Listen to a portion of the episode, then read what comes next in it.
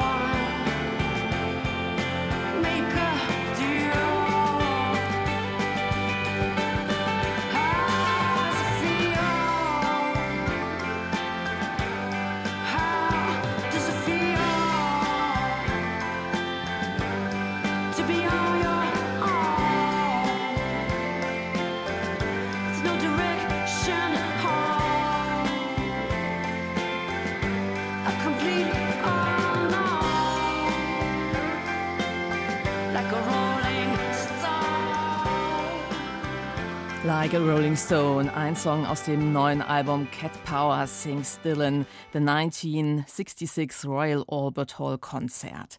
Und warum dieses Dylan-Konzert wegweisend war und was Cat Power und Bob Dylan verbindet, dazu später mehr. Jetzt also zu einer Veranstaltung, die längst ihren festen Platz hat im Literaturkalender, weil das Format Bayerischer Buchpreis auch nach zehn Jahren einfach immer wieder Spaß macht. Da sitzen drei Literaturbegeisterte auf der Bühne der Münchner Allerheiligenhofkirche und feilschen wortreich und live vor Publikum um den besten Roman und das beste Sachbuch des Jahres. Wobei freilich alle versuchen, ihre Favoriten durchzubringen. Natürlich gab es auch gestern Abend am Ende wieder zwei Gewinnerbücher. Julian Ignatowitsch über die Höhepunkte des Bayerischen Buchpreises. Nein, leicht hatte es auch die neue Jury in diesem Jahr nicht, einen Gewinner zu küren, live auf der Bühne in der Münchner Allerheiligen Hofkirche. Sie sind bestimmt noch mit einer Gegenrede bewaffnet. Logisch, aber ich habe nur noch eine halbe Minute dafür. Argumente bis unter das Kirchendach, aber eben je nur 30 Minuten Zeit für drei Bücher in den Kategorien Belletristik und Sachbuch. Die neu zusammengesetzte dreiköpfige Jury, FAZ-Journalist Andreas Platthaus, BR-Redakteurin Marie Schöss und SZ-Autor Cornelius Polmer diskutierten leidenschaftlich und brachten auch viel Lob los. Ich finde, wir haben wirklich äh, schöne Bücher mitgebracht und ich finde, das Besondere an diesem Buch, Sie haben das jetzt gerade schon angedeutet, ist wirklich der Ton und der, der Stil, der einen trägt durch diese Lektüre. Die Rede war hier von Jan Philipp Remzmars Biografie des Dichters und Aufklärers Christoph Martin Wieland, ein Zeitgenosse Goethes. Das Buch, das Wieland als den Erfinder der modernen deutschen Literatur porträtiert, wurde schließlich nach viel Hin und Her und drei Abstimmungsrunden als bestes Sachbuch ausgezeichnet. Manchmal muss man dann auch wiederum zurücktreten und als Juryvorsitzender ein tolles Beispiel geben. Und das merken Sie sich bitte für die zweite Runde. Ähm. Der Autor Jan Philipp Remzmer freute sich über 10.000 Euro und die verdiente Aufmerksamkeit. Ein Literaturpreis macht ordentlich Wirbel. Und für diesen Wirbel danke ich Ihnen sehr. Im Namen meines Buches. Ob es nun am Wirbel oder der selbstlosen Geste des Juryvorsitzenden lag, in Runde 2 jedenfalls fiel die Wahl tatsächlich schneller.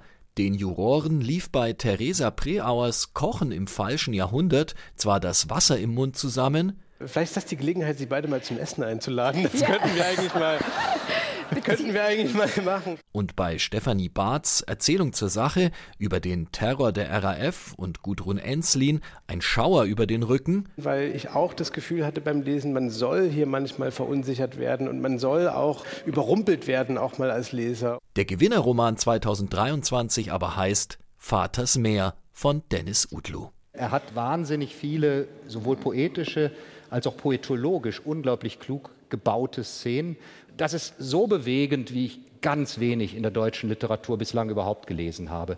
Ganz fantastisch. Die Erinnerungen eines jungen Mannes an seinen Vater machen Eindruck. Sehr einfühlsam, mit warmer Sprache und jenseits aller Genregrenzen erzählt Utlu in seinem Buch von einer Kindheit als Sohn zweier türkischer Einwanderer in Deutschland, von Verlust und Schmerz, von Liebe und Zuneigung. Und hinterher dankte Autor Utlu, nein, nicht seinem Vater, sondern seiner Mutter. Es gäbe dieses Buch nicht. Das hat ganz logische Gründe, wenn es meine Mutter nicht gegeben hätte.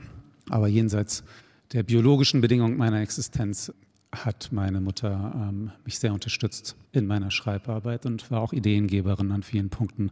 Und das Buch ist ihr gewidmet. Vielen Dank. Ministerpräsident Markus Söder war zum 10. Bayerischen Buchpreis nicht gekommen. So kam der politische Appell des gestrigen Abends von Ehrenpreisgewinner und Bestsellerautor Florian Ilies, der mit Blick auf aktuelle politische Ereignisse wie die Kriege in Israel, Gaza und der Ukraine für das Erinnern und gegen Geschichtsvergessenheit eintrat. Lethe heißt der berühmte Fluss des Vergessens. Und genau deshalb ist es der gefährlichste Strom. Mit meinen Büchern über die Gegenwart der Vergangenheit versuche ich, Lethe ein klein wenig das Wasser abzugraben. Und den kurzweiligen Wettstreit der Jury und auch alle Reden zum Publikumspreis, zum Ehrenpreis des bayerischen Ministerpräsidenten haben wir für Sie dokumentiert. In der ARD Audiothek können Sie den ganzen Abend nachhören und in den Radiotexten diesen Sonntag um halb eins auf Bayern 2, da erfahren Sie mehr über die beiden Gewinnerbücher, über Vaters Meer von Denis Utlu und über Jan Philipp Remzmars Biografie zu Christoph Martin Wieland. Kulturwelt. Das aktuelle Feuilleton auf Bayern 2. Eine gute Ausstellung sollte auch den Blick auf die Welt verändern. Der Satz kommt vom ehemaligen Kurator des Amsterdamer Rijksmuseums Gregor Weber. Wie ihm und seinem Team genau das mit der größten Vermehrschau aller Zeiten gelingen konnte, ist in einem Dokumentarfilm festgehalten, der diese Woche in die Kinos kommt. Jetzt könnte man natürlich sagen, Vermeer selbst verändert ja schon die Sicht auf die Dinge. Durch die Magie seiner Malweise und durch die verrätselten Universen, die er in seinen Bildräumen des 17. Jahrhunderts eingerichtet hat. Das Making-of zur Ausstellung setzt aber noch eins drauf. Die Faszination und die Liebe, mit der sich Kuratoren, Restauratorinnen und andere Vermeer und seiner Kunst nähern. Stefan Mikiska über den Film Vermeer Reise ins Licht.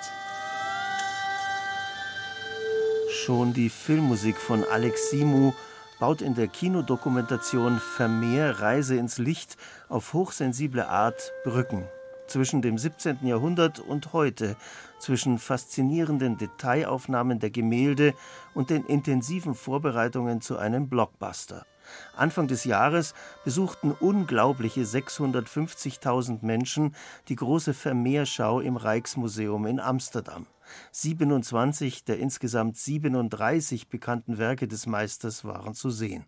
Wir begleiten im Film jetzt den deutschen Kurator Gregor Weber bei der Planung. Neben einer großen Rembrandt-Schau war der Vermeer der Höhepunkt seiner internationalen Laufbahn als Gemäldespezialist. Wir sind bei Rückschlägen dabei, etwa wenn wichtige Werke wegen ihres Zustands nicht reisen dürfen. Das Bild aus Braunschweig kommt nicht, weil es dieses Jahr niedersächsisches Abiturthema gewesen ist und deswegen vor Ort sein soll. Nicht zu fassen. Wir sind Zeugen bei aberwitzigen Verhandlungen, etwa in der National Gallery in Washington, die immerhin vier Vermeers besitzt. Erst wollen die amerikanischen Kolleginnen nicht so recht, schließlich seien die Vermeers Pilgrimage Paintings, Bilder, zu denen die Besucher der National Gallery ihre Pilgerreise machen. These are what I always call pilgrimage paintings, you know, the, the ones that people make a pilgrimage to the National Gallery just to see. Yeah, yeah, I don't think that all of the paintings have ever been out of the building at the same time. Yeah. Would there be a possibility of a reciprocal loan? Yeah. Okay. Of a Vermeer at some point? Yeah. Und erst nach dieser Zusage, dass das Rijksmuseum später Vermehr Leihanfragen aus den USA auch großzügig entgegenkommen würde, sind die Bilder aus Washington schließlich doch gesichert. Regisseurin Susanne Raas ist auch dabei, wie Gregor Weber und seine Kolleginnen immer wieder kleine Labels der Werke auf einem großen Tisch hin und her schieben, eine Art Zwischenbilanz. Und sie beobachtet mit ihrer Kamera ganz aus der Nähe, wie ein Bild, das Mädchen mit der Flöte, vorübergehend für eine Schülerarbeit gehalten wird, dass der Schatten auf dem Hals der Musikerin in der Tat mit reinem Hellgrün gemalt ist, hat diese Irritationen hervorgerufen. Später stellt sich heraus, Jan Vermeer hat das auf einigen Gemälden gemacht. Hellgrüne Schatten, warum nicht? Bis zur Eröffnung der Vermeerschau war das Mädchen mit der Flöte wieder als Meisterarbeit dabei. Natürlich sind solche Innenraumszenen, wie sie Vermeer gemalt hat, im 17. Jahrhundert nichts Besonderes, aber wie er sie gemalt hat, Farbschicht auf Farbschicht, ohne Vorzeichnung, ohne Zeitdruck, weil er offensichtlich nicht vom Malen leben musste.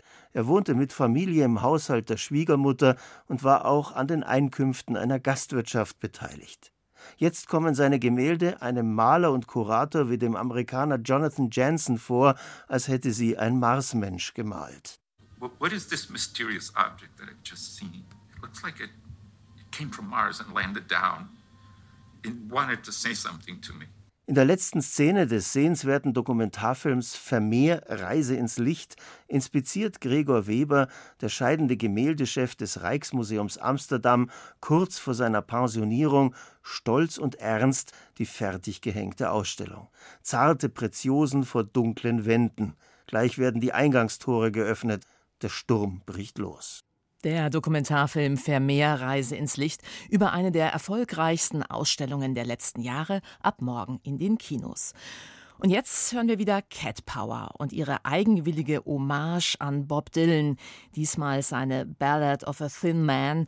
Und das war der Song, vor dem Dylan während des Konzerts 1966 seine akustische Gitarre weglegte, zur E-Gitarre griff und damit angeblich die Folkbewegung verraten hat.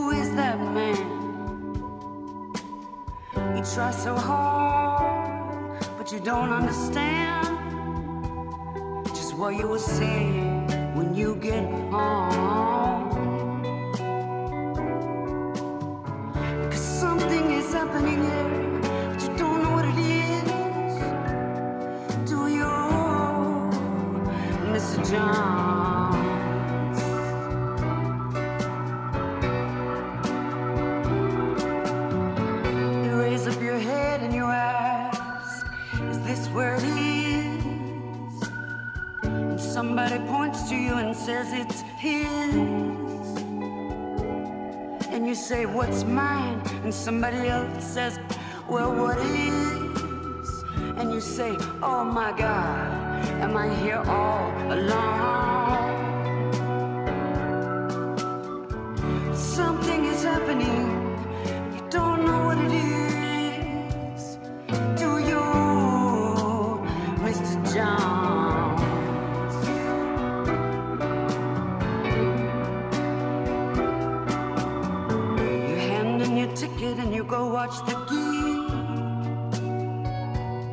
Who immediately walks up to you when he hears you speak.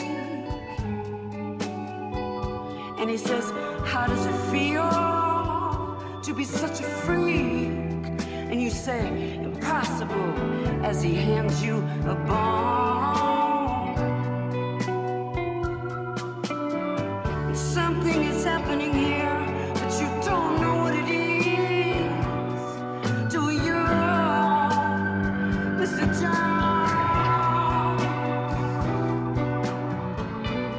Dylans Ballad of a Thin Man in der Version von Cat Power, die Bob Dylan mal einen Propheten nannte, für ihn schon vor Jahren den Song for Bobby schrieb und ihn auch persönlich kennenlernte. Was verbindet die beiden eigentlich? Bob Dylan wird oft vorgeworfen, dass man seine Songs bei Konzerten manchmal fast nicht wiedererkennt, weil er sie immer wieder neu interpretiert. Und Cat Power bewundert gerade das an ihm, dass er seine Songs so fürs Publikum frisch hält. Tatsächlich fällt es auch bei ihren Coversongs manchmal schwer, das Original gleich zu erkennen. Aber, aber darum geht's ja gar nicht.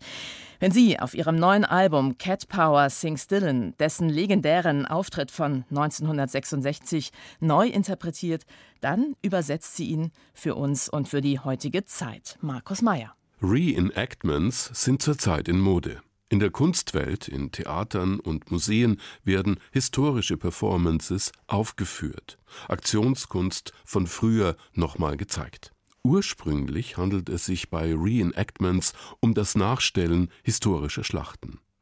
Dabei ist es unwichtig, dass die Menschen, die in nachgemachten historischen Uniformen stecken, auf historischen Schlachtfeldern in Reih und Glied stehen, mit Platzpatronen schießen. Wichtig ist, den Lauf der Geschichte zu ergründen, zu verstehen, warum wer gesiegt hat, wer oder was auf der Strecke blieb.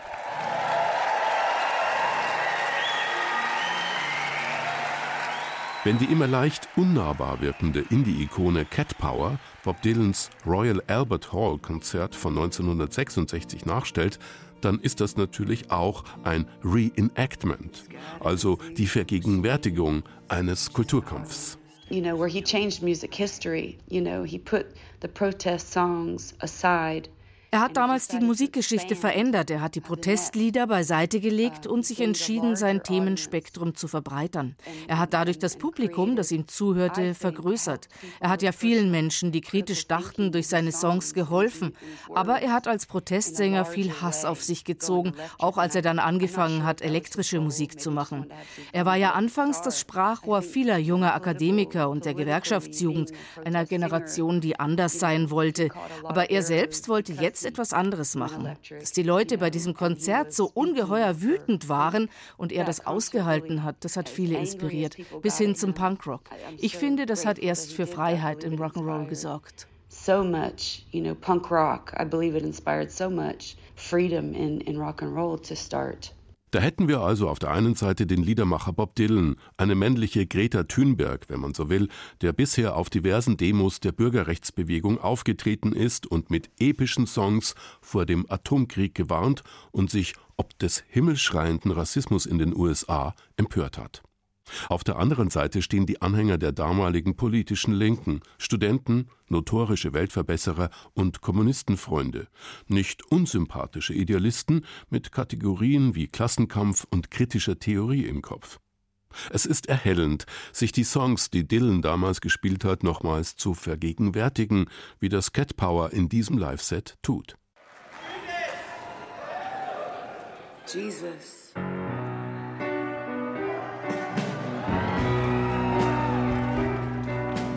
Dass da jemand am Ende des zweiten, des elektrischen Sets Judas ruft, also Verräter, auch beim Reenactment, ist durchaus folgerichtig. Was wäre, wenn Greta Thunberg bei ihren Auftritten plötzlich Beziehungsratgeber hochhalten würde? Geschichte wiederholt sich. Unsere Zeit, die Spaltung der Gesellschaft, das Wiedererstarken plumper Machtgesten jedenfalls, erinnert Jen Marshall alias Cat Power an die Umbrüche vergangener Jahrzehnte you know, music and art in general, it, when it reaches a people, it can be so powerful. Musik und Kunst können, wenn sie die Leute berühren, wahnsinnig viel erreichen. Wir können viele fortschrittliche Ideen in unseren Alltag umsetzen, wenn wir zum Beispiel versuchen, uns vegan zu ernähren oder möglichst wenig Plastik zu verbrauchen. Das ist schon mal ein Anfang. Auf der anderen Seite gibt es jede Menge Möchtegern-Rebellen mit Flaggen, Waffenlagern und haufenweise vollautomatischen Waffen. Das Gerede vom Bürgerkrieg nimmt zu. Dabei sind das Handlanger ohne jegliche Vernunft. Ein wirklich gefährliches Klima hat sich da zusammengebraut. Really a dangerous climate right now. Down the street the dogs are barking and the day is getting dark. As the night comes a falling, the dogs they lose their bark. Auf dem brillant aufgenommenen Live-Album aus der Royal Albert Hall vom Herbst 2022 kann man den Ablauf der Ereignisse von 1966 bestens nachvollziehen. Dylan, damals 25 Jahre alt, hat kein einziges politisches Lied gespielt, sondern ausschließlich Songs über Liebesbeziehungen gesungen, allerdings in einer neuen, wortgewaltigen Sprache. Cat Power fungiert, wie schon auf früheren Coveralben, als Brückenbauerin. Mit fantastischen, entschleunigten Interpretationen stellt sie Verbindungen her, vermittelt zwischen den Generationen. Zudem ist sie eine der ersten, die sich in einem kompletten Konzert an das ehrfurchtgebietende Songbook von Dylan heranwagen, mit großer Selbstverständlichkeit und ungeheurer weiblicher Sensibilität. Nur selten hat man gehört, wie fein diese Sängerin phrasieren kann, wie genau sie Silben und Worte gestaltet, wie bei diesem Live-Mitschnitt. Cat Power Sings Dylan. Am Freitag erscheint das Album, das dem Phänomen Bob Dylan nachspürt, mit dem Cat Power aber auch sich selbst zelebriert. Und das ist jetzt eher kein Grund zu feiern. Hin und weg. Ein bisschen Selbstironie kann ja nicht schaden, wenn ein Betriebsapparat wie das Münchner Stadtmuseum heruntergefahren wird und wegen Sanierungsmaßnahmen für sieben Jahre schließen muss. Laut SZ wird die Rundumerneuerung mindestens 203 Millionen Euro kosten. Für das Kuratorenteam, das Stadtcafé, das Filmmuseum und für viele andere, die dort regelmäßig arbeiten, dürfte die Schließung ein ziemlicher Einschnitt sein. Aber auch für alle, die sich für die Geschichte Münchens interessieren, verpackt in hervorragende Ausstellungen, brechen im Januar magere Zeiten an. Doch bis dahin wird noch einmal aus den Vollen geschöpft. Christoph Leibold. Ehe am 8. Januar die Lichter im Münchner Stadtmuseum für die siebenjährige Sanierungsphase ausgehen, heißt es heute ab halb sechs Uhr abends erst noch einmal Licht an. Leihgabe, so der Titel einer Installation des Duos Brunner-Ritz, das die Museumsbesucher aufgerufen hat, Lampen aus ihrem Privatbesitz zur Verfügung zu stellen. Von der Schreibtischlampe bis zur Baustellenwarnleuchte ist einiges zusammengekommen. Aus den gesammelten Leihgaben, verteilt auf verschiedene Fenster in der Nordfassade des Stadtmuseums Gebäudekomplexes, haben die Künstler eine Art Lichtersymphonie komponiert, die in den kommenden zwei Monaten allabendlich von Einbruch der Dämmerung bis nachts um elf erstrahlen wird. Raimund Ritz. Wir bringen im Prinzip die Museumsbesucher ein bisschen Sie kommunizieren durch die Lampen ein wenig miteinander, indem wir eine Komposition erstellt haben, die diese Leuchtgegenstände zum Erklingen bringt und zum Zusammenklingen bringt. Diese Fassade sieht ja ein bisschen aus wie ein Bildschirm oder ein Monitor mit so einzelnen Pixeln, sage ich jetzt mal, mit so einzelnen Kämmerchen, wo wir diese Lampen installiert haben und dort erklingen quasi diese Lampen noch einmal gemeinsam. Die Installation Leihgabe, die man sich ein wenig wie einen riesigen Adventskalender mit abwechselnd aufleuchtenden Türchen vorstellen kann, ist Teil des Abschiedsprogramms Hin und Weg, das einige Schlaglichter auf die Geschichte des Hauses wirft, vor allem aber das Spotlight auf dessen Zukunft richten will. Die Museen von morgen, ist Stadtmuseumsdirektorin Frauke von der Haar überzeugt, müssten ihr Publikum noch enger an sich binden als bisher, noch offener werden für sämtliche Teile einer Stadtgesellschaft. Bei uns ist es so, wir heißen Münchner Stadtmuseum und natürlich ist die Erzählung zur Stadt ein ganz wichtiger Anteil, der in den letzten Jahren auch immer wichtiger wird. Also auch quasi zu reagieren auf Themen in der Stadt wird in Stadtmuseen immer wesentlicher. Auch aufzunehmen, worüber sprechen die Leute, was ist denen wichtig, wie können wir das in Verbindung setzen zur Historie. In diesem Sinne versucht das pralle Abschiedsprogramm schon mal einen Vorgeschmack auf die Zukunft zu geben. Mitmischen, sich einbringen ist angesagt. Panels laden ein, mit zu diskutieren über die künftige Ausrichtung des Hauses. In einer Besucherlounge veranschaulicht ein Architekturmodell die bauliche Gestalt des Münchner Stadtmuseums nach der Sanierung. Wer will, kann Kommentare und Vorschläge zur Verbesserung dalassen. Es gibt Workshops zur Provenienzforschung oder Restaurationsarbeit. Und auf einer Musikbaustelle warten allerlei Klanginstrumente, vom Steinxylophon bis zum asiatischen Gong, darauf ausprobiert zu werden. Wechselnde Musikerinnen und Musiker werden mit interessierten Besuchergruppen Klangperformances entwickeln, die dann auch aufgeführt werden.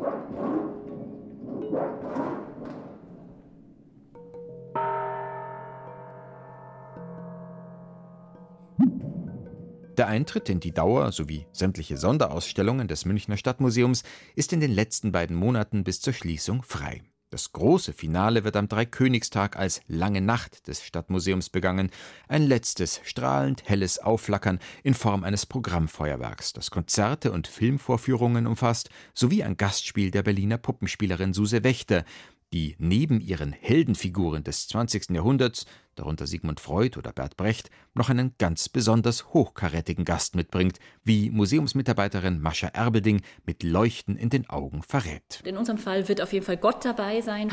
Und der sprach bekanntlich zu Anbeginn der Welt, es werde Licht.